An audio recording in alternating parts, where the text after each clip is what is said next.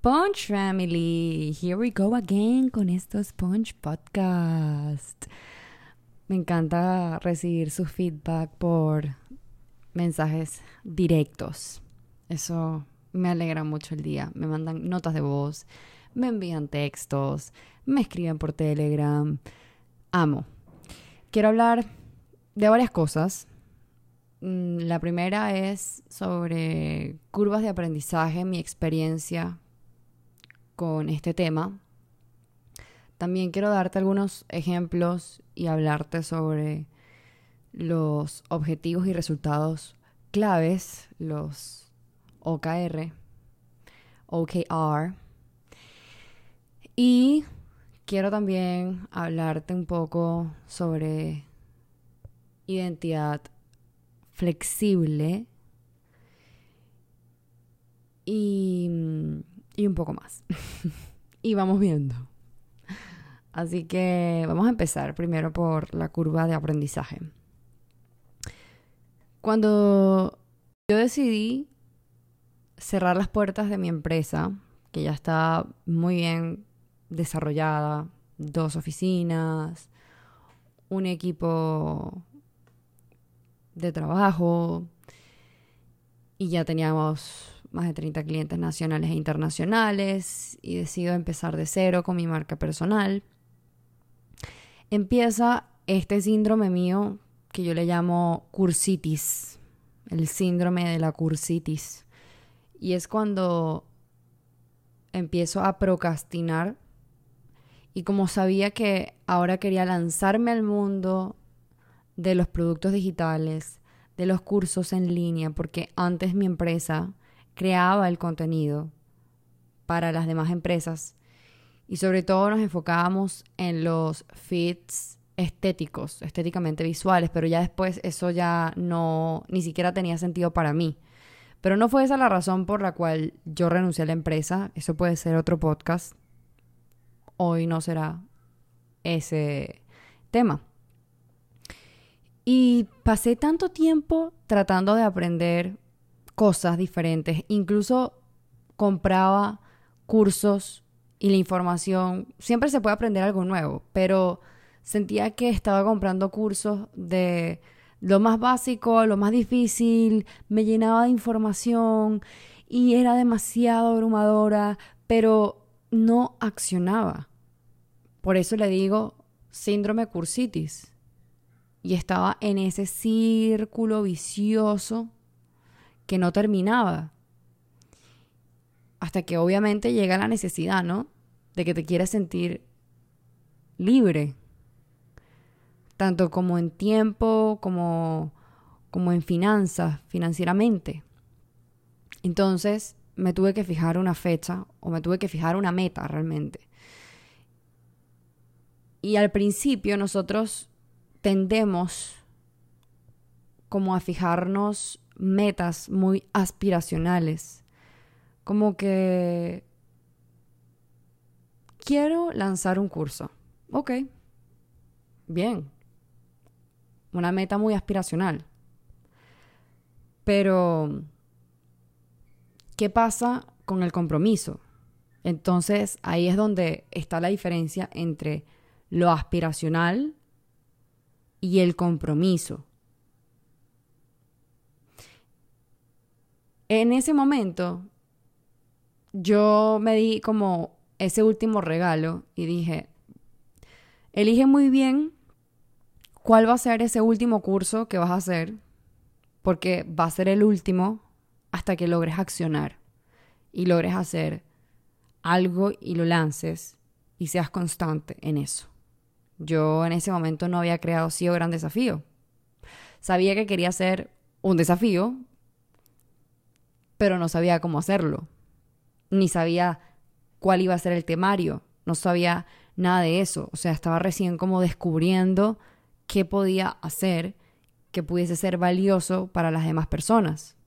Así que tomé la decisión, invertí en el último curso y luego dije, ahora sí, a accionar todo este conocimiento que vengo arrastrando por tanto tiempo. Y mm, obviamente, cuando estamos recién comenzando, tenemos demasiada información en nuestra mente y tanta información de libros, cursos, tantas estructuras diferentes, se volvió un caos total. Y en estos días estaba hablando con mi hermana y ella me comentó una frase que me encantó.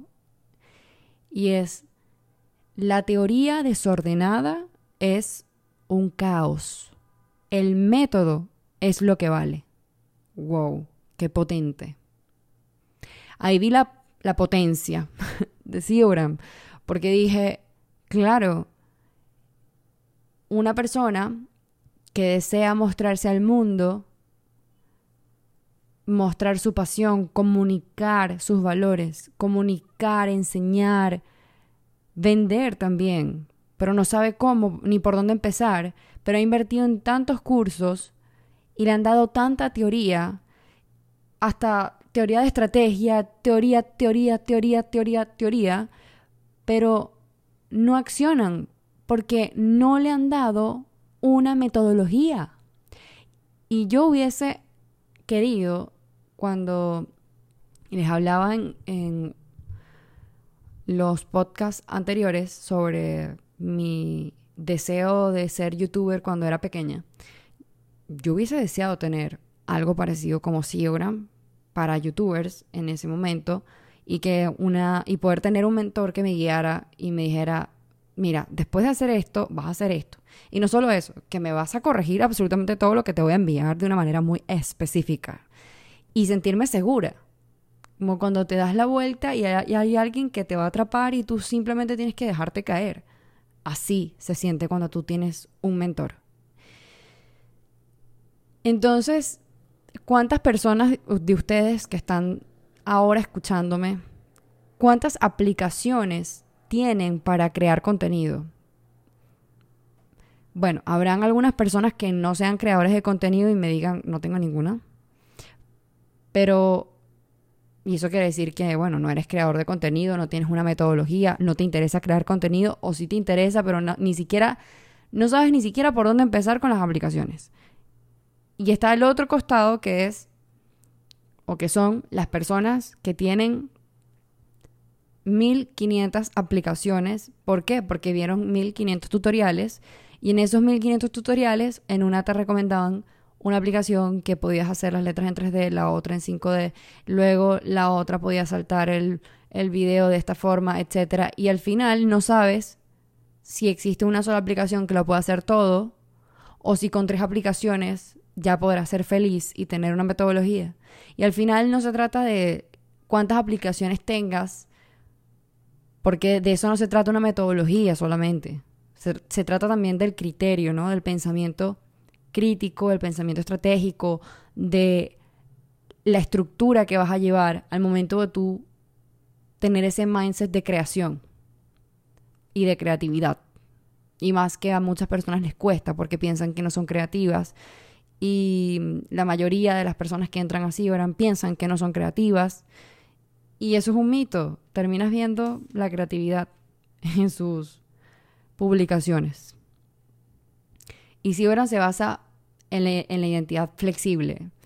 Este jueves, bueno, los jueves estoy no sé en qué momento estás escuchando tú este podcast, pero los jueves estoy lanzando unas historias que se llaman Infobodega y están relacionados a la vida creativa, a las tendencias, a todo lo que tiene que ver con las redes sociales, pero son ligeras también. O sea, no quiero tampoco que las personas piensen que con Infobodega van a tener que estudiar o van a tener que tener un contenido duro. No.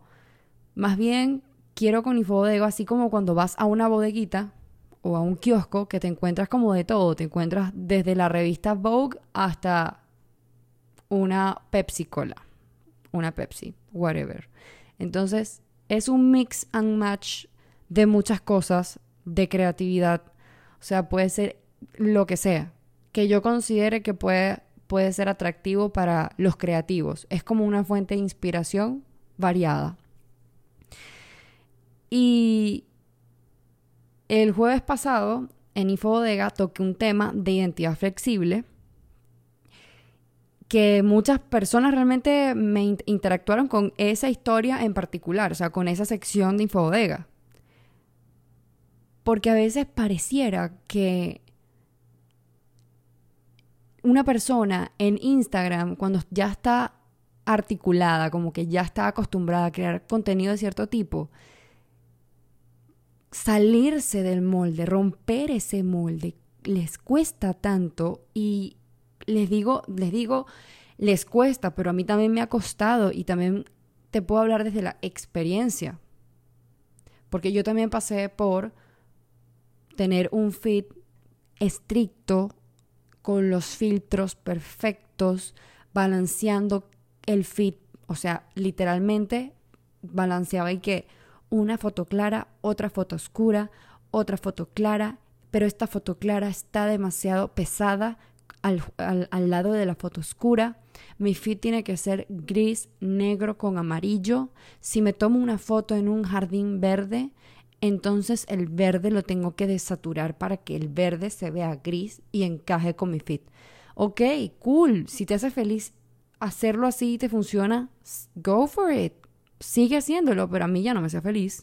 Sentía que estaba limitando mi creatividad. O sea, yo decía, ¿qué clase de creatividad es esta?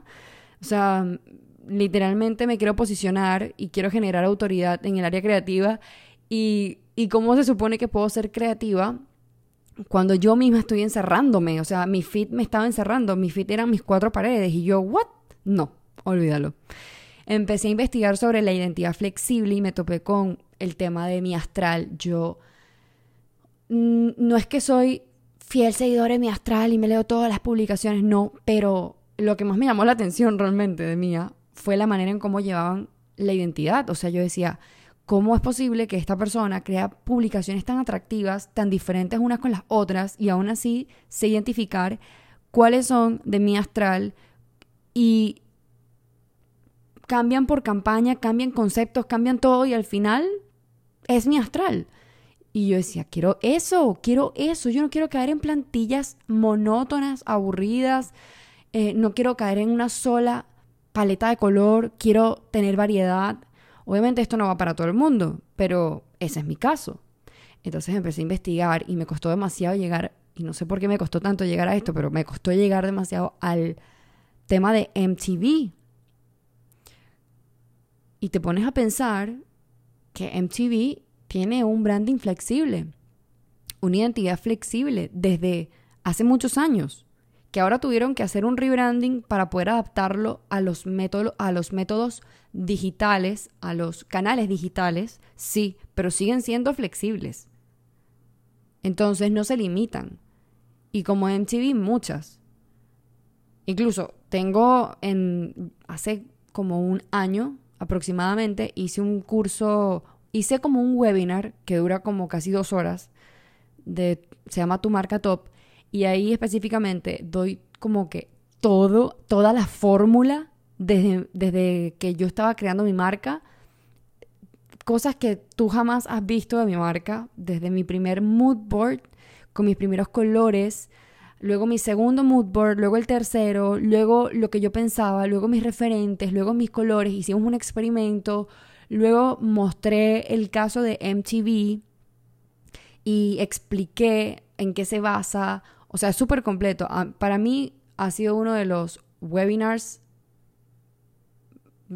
o sea, para mí ha sido uno de mis favoritos, realmente. Está disponible igualmente en la biografía de mi perfil, por si lo quieren, y me parece económico para la cantidad de contenido que, que te doy, sinceramente. Pero bueno, ese no es el tema. El tema es centrarte en lo básico primero. ¿Cuáles son tus gustos e intereses? Céntrate en... primero tienes que seguir tu intuición. Céntrate en lo básico, en tus gustos, en tus intereses, quiénes te inspiran, quiénes son tus referentes del mercado, qué música es la que te inspira, cuáles son los colores que te inspiran. Utiliza herramientas como, incluso, te reto a que hagas un playlist de Spotify con música que solamente, o sea, que, te que, si, que tú digas que te representa. Que si tú fueses un playlist, tú dirías, ok, esto sería yo. Y luego cierra los ojos y empieza a imaginarte escenas, colores. Haz una lluvia de ideas, o sea, ten lápiz y papel y empieza a describir visualmente qué es lo que te imaginas. Y esto no es que yo estoy loca. Cuando yo estudié diseño, nos hicieron hacer una actividad también bastante parecida que era cerrando los ojos, escuchando una música y luego a partir de esa percepción de, de, de, esa canción, representar un diseño. Puedes hacer eso también.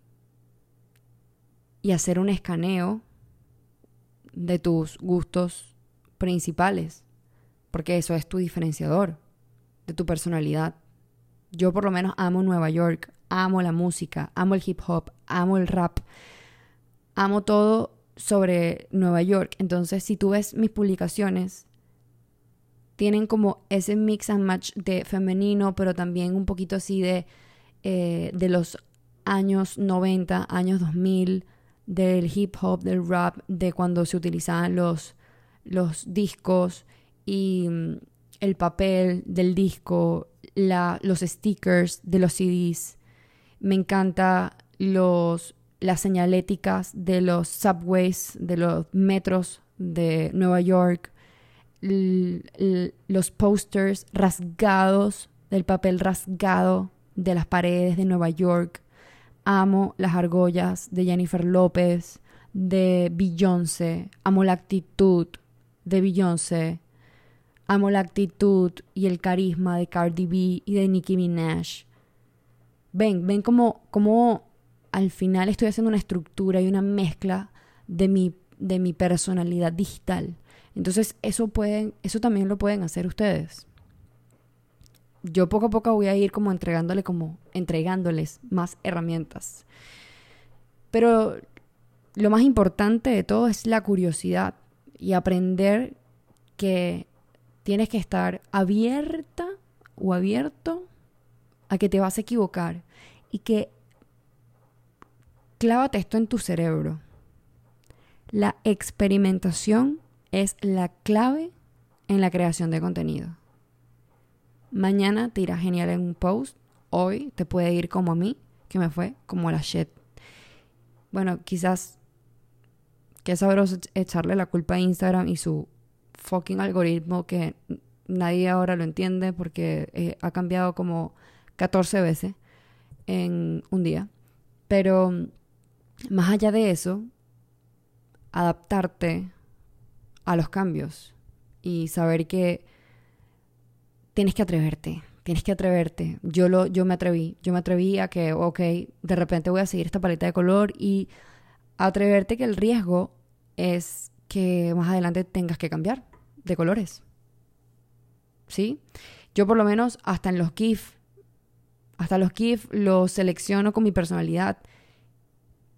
Y eso también es para posicionarme en la mente del consumidor, en la mente del usuario, en la mente de ustedes, para que ustedes me recuerden de cierta forma, para que sepan cómo me comunico. Y ese es mi diferenciador, porque yo quiero salir de la ecuación, yo no soy la típica persona que educa en redes sociales de una forma u otra. Yo no quiero encajar en un molde. Por eso yo me puse branding rebelde. No es que existe el branding, bueno, sí existe el arquetipo rebelde, pero no es que existe el branding rebelde. Yo siento que lo estoy construyendo. Entonces, uniendo un poco lo que estábamos hablando al principio de la metodología y ahora sobre la flexibilidad y, el, y la curiosidad, la experimentación, estamos como bien aspiracional, ¿no? Y aquí es donde entran los objetivos y los resultados claves. Y cómo esto también se puede llevar en la vida real. Por ejemplo, mm, un objetivo, quiero tener más tiempo de calidad con mi familia. No, súper aspiracional, cool. Pero ¿cuáles van a ser esos resultados claves? Y pueden ser muchos resultados claves. O sea, que tú digas, que por estos resultados sé que si hago este resultado, este resultado, este resultado, sé que puedo cumplir este objetivo. ¿Y cómo los puedes medir? Entonces, ya sé que, ah, mira, por darte un ejemplo, quiero tener más tiempo con mi familia, más tiempo de calidad con mi familia. Ok, voy entonces llegar más temprano a tal hora, a las 5 de la tarde, a las 8 de la noche, por tantas noches seguidas para crear un hábito. Ok, vamos a crear otro resultado. Otro resultado clave. Puede ser estar presente eh, con mi pareja al momento de cenar, poniendo en modo avión mi teléfono. Y así eliminando cualquier tipo de distracción y tratar de producir una conversación. Eso pueden ser también como resultados claves, ¿sí? Entonces el resultado clave o los objetivos siempre tienen que, siempre tienen que ser claros, siempre tienen que, tienes que saber hacia dónde vas, ¿sí? Pero sobre todo te doy este consejo, te tienen que inspirar. Y cuando sabes cuál es el objetivo, por ejemplo en Ciogram, el objetivo es que ellas puedan ser creadoras de contenido, eleven o aprendan la metodología de creación de contenido de Tammy Punch. Cool. Pero luego, la siguiente fase es que realmente se sientan inspiradas. Y la inspiración es que ellas, por medio de esta metodología que es que va a tener resultados a mediano o largo plazo, con mucha constancia, y que luego lo van a poder hacer por ellas mismas, lo que a ellas las inspira es que van a poder generar no solo autoridad, sino también van a poder ayudar a las demás personas, van a poder ser alguien en las vidas de otras personas, van a poder destacarse, van a poder ser parte de una tribu o crear su propia tribu, su propia comunidad. Y es importante y por eso también muchas personas dicen, me da miedo entrar a Siogram. O me dicen, ya Tami, ya me siento preparada para entrar. Porque saben que lo van a hacer público. Saben que van a tener que decirle a su familia, eh, hola, voy a tener que grabarme frente a un teléfono, hola, voy a ahora grabarme o crear contenido o hacer diseños y exponer mi conocimiento en redes sociales, algo que nunca había hecho. No voy a decir que todo el grupo de Siogram es de esa forma. Hay personas que ya lo han hecho, pero hay muchas que no. Entonces, hacerlo público es la, es la parte más difícil. Y por eso felicito a una y a cada de las Siogrammers que ahora en este preciso momento me está escuchando. Porque dieron el paso de hacer público su pasión, sus sueños, sus ganas de seguir, sus ganas de salir de su zona de confort, sus ganas de luchar contra las personas que te digan, ah, ahora te crees influencer, ah, ahora quieres ser como menganita. Fuck you. Respóndanle, me hace feliz transmitir estos mensajes, me hace feliz crear contenido, eso es todo. ¿Y qué te van a decir en contra de eso? Nada.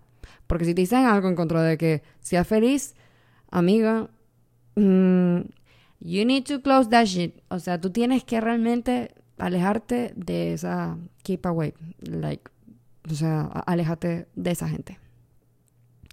Right now. Y lo importante los objetivos eh, y de los resultados claves es que siempre se debe medir el progreso. Pero siempre tenemos que tener en cuenta de que siempre podemos fallar. En Sioran hay una planificación sugerida y, por ejemplo, ellas están, ellas saben cuál es el progreso porque la metodología es de la A a la Z. O sea, son nueve desafíos y en cada desafío hay, hay X cantidad de cosas que tienes que hacer. Imagínate tú una CEO Grammer cuando termina el noveno desafío. o que termine el segundo. Imagínate. Entonces, saber que tú puedes tener una ruta, seguirla, medirte, es gratificante. Hazlo no solamente para el trabajo, sino también para el día a día. Y por ejemplo, en el trabajo, si tú estás trabajando en equipo, o sea, aquí hablando de tener, del, del, de lo positivo de tener objetivos, ¿no? Si, si tú, eso, esto te, te empodera, yo sé que mucha gente no le gusta la palabra, ¿ok? Pero te da poder. Te da poder tener tus objetivos claros. Si tú estás trabajando en equipo, al tener tus objetivos, todo esto se torna poderoso porque cuando alguien más quiere decirte qué hacer y tú demuestras tus objetivos, te da el poder de decir que no a ciertas cosas. Porque tú sabes que te van a medir por hacer X lista de tareas o tú sabes que tú te tienes que medir por hacer estas cosas. Entonces, tú le puedes decir a esa persona, mira, no, no puedo hacer esto que para ti quizás sea importante porque yo tengo esto, esto, esto, esto, esto, esto, esto, esto, esto que hacer, porque tengo este objetivo y tengo que dar todos estos resultados para poder cumplirlo. Pero si en ese punto de esa, de esa conversación, cuando tú le muestras todo lo que tú tienes y le preguntas, ¿te parece que lo que tú me estás proponiendo tiene mayor relevancia o urgencia? entonces te parece que deberíamos reunirnos y quizás volver a alinearnos. Eso en caso de que estés trabajando en equipo. Pero esto también puede pasar con un familiar. O sea, puede que un familiar esté en contra o quiera criticar un proceso, una meta aspiracional tuya. Pero cuando, cuando tú eh, tratas de combatir esto, esto, esta meta aspiracional con el compromiso. ¿Cómo puedo explicar esto? Si esta persona te está diciendo, ¿por qué quieres estar en redes sociales? Ok, esta persona está argumentándote y está criticándote bajo un argumento aspiracional. Pero cuando tú lo volteas desde el compromiso, se torna la conversación completamente diferente. Espero que me hayan entendido. Entonces, hay unas cosas que yo he hecho varios, eh, varias certificaciones en el IESA. El IESA es un instituto de estudios superiores que forma líderes en diferentes áreas. Y es que es que no me van a creer. Yo hice un, una certificación en el IESA de recursos humanos. o sea, sí hice de creatividad estratégica, hice de marketing, etcétera, pero también hice de recursos humanos. Gracias. Sí, bueno. Entonces, algo que aprendí eh, en una de esas certificaciones fue que todo en esta vida es una negociación y eso puede ser a veces como que da básico, pero no, no es básico. O sea, muy poca gente lo ve desde ese punto de vista, mucha gente a veces está como a la defensiva. Y no, no, no hay que verlo desde, ese punto de vista. Una, eh, una negociación es un conflicto de intereses, sea en el ámbito personal o profesional. Y cuando tu lista de objetivos compite con la lista de objetivos de otra persona o de una organización, tú debes hacer una negociación y no verlo desde un punto de vista soy yo contra ti, sino más bien verlo desde un punto de vista de somos tú y yo contra el problema. Ese es el chiqui llegando al apartamento con Draco Punch que llegó intenso a comer. Algo que me ayudó verlo desde este punto de vista. No soy yo contra ti. somos tú y yo contra un problema o somos tú y yo en busca de una solución. Y de esa forma todo se va a volver mucho más asertivo, menos problemático, menos a la defensiva. Entonces, haciendo como un recap, el compromiso es lo que debes entregar y cumplir, ¿sí? Y lo aspiracional es la visión de a dónde quieres llegar, básicamente. Y a veces pensamos que estamos creando metas y en realidad estamos creando solo aspiraciones y tienden a ser bastante subjetivas. Entonces, te dejé varias cosas en este podcast. Ha sido el podcast más largo que he hecho de todos los podcasts. Este es el cuarto podcast. Yo soy Tammy Punch. Me pueden seguir en todas mis redes sociales como Tammy Punch. Soy mentora de marcas personales y negocios y te ayudo a crear mejor contenido en redes sociales y mucho más. ¿Qué radio sonó eso? Bueno, nada, gracias por llegar hasta acá. Espero que me digan por DM a qué hora me están escuchando. Me encantaría saber, o sea, soy súper curiosa. Me gusta saber si lo escuchan cuando, no sé, están tomándose un café, se están maquillando. Pero me encanta que hagan historias mientras escuchan mi podcast. Me encanta visualizar a la comunidad que estoy dentro de sus tiempos libres, dentro de sus tiempos muertos. Y bueno, Punch Family, hagamos de esta red social más social. Comparte este audio y vamos a crecer este canal. Bye bye.